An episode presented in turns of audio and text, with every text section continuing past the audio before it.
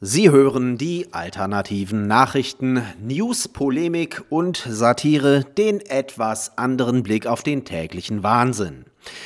Heute geht es um drei verschiedene Arten von angeblicher Diskriminierung. Tatort Transphobie. Am Sonntag kam der Tatort aus Österreich und wie bereits vor einigen Wochen, als er aus der Schweiz kam, schon wieder die große Enttäuschung. Nix mit Nazis. Noch nicht mal subtil wurde vor der allgegenwärtigen Gefahr von rechts gewarnt. Das geht ja wohl gar nicht. Ausgerechnet die Ösis wollen sich aus ihrer historischen Verantwortung stehlen. Erst exportieren sie uns den Adolf und dann tun sie so, als wäre nix gewesen und produzieren einen Tatort ohne den im Staatsfunk obligatorischen Nazi-Alarm. Doch es kam noch schlimmer. Der Mörder war noch nicht mal, wie sonst immer, wenn es ausnahmsweise mal kein Nazi war, ein Unternehmer, sondern eine Transe. Ein Mann in Frauenkleidern, der Prostituierte ermordet, die ein Kind haben, um dieses Kind dann zu entführen. Wie schon zu erwarten war, empört sich der ebenfalls zwangsgebührenfinanzierte Deutschlandfunk auf seiner Internetpräsenz über die österreichischen Zwangsgebührenempfängerkollegen, dass dieser Tatort transfeindlich sei. Ja, richtig. Am Ende könnte noch jemand denken, dass eine Transe auch mal zum Mörder werden könnte.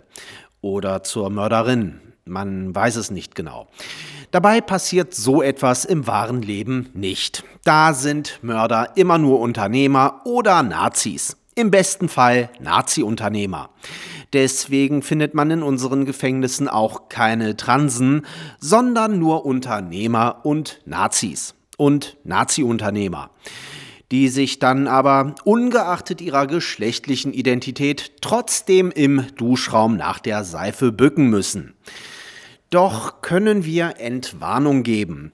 Wer schon unter Entzugserscheinungen gelitten hat, kam bereits einen Tag später auf seine Kosten, nämlich gestern Abend im ZDF in der Krimiserie Nachtschicht.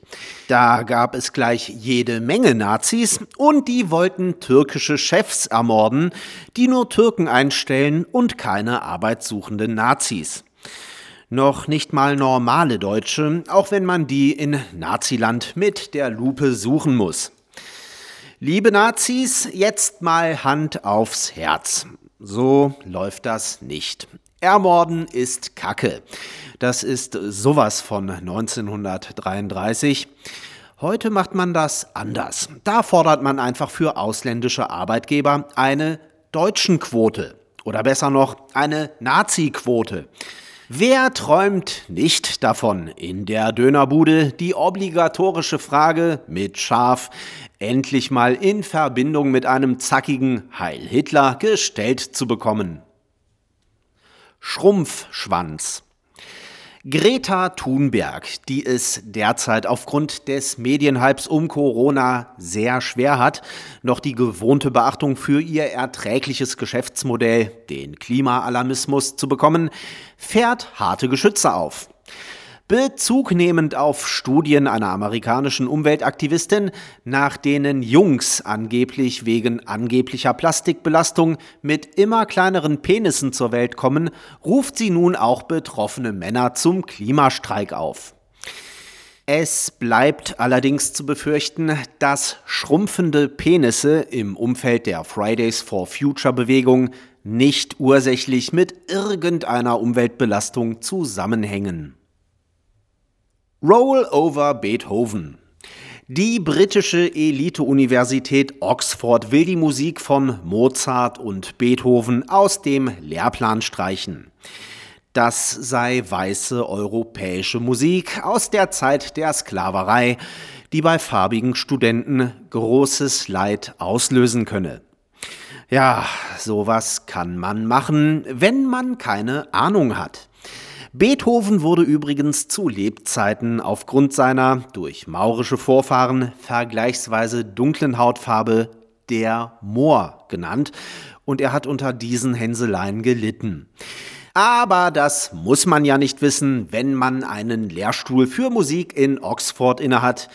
Daher machen diese geschichtsklitternden Kulturmarxisten durch die Hintertür einen Rassisten aus ihm.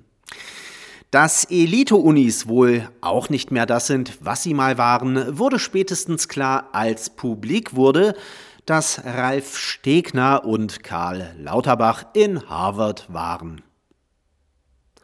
Sie hörten die alternativen Nachrichten. Zusammenstellung und Redaktion die Stahlfeder. Am Mikrofon verabschiedet sich Martin Moczarski.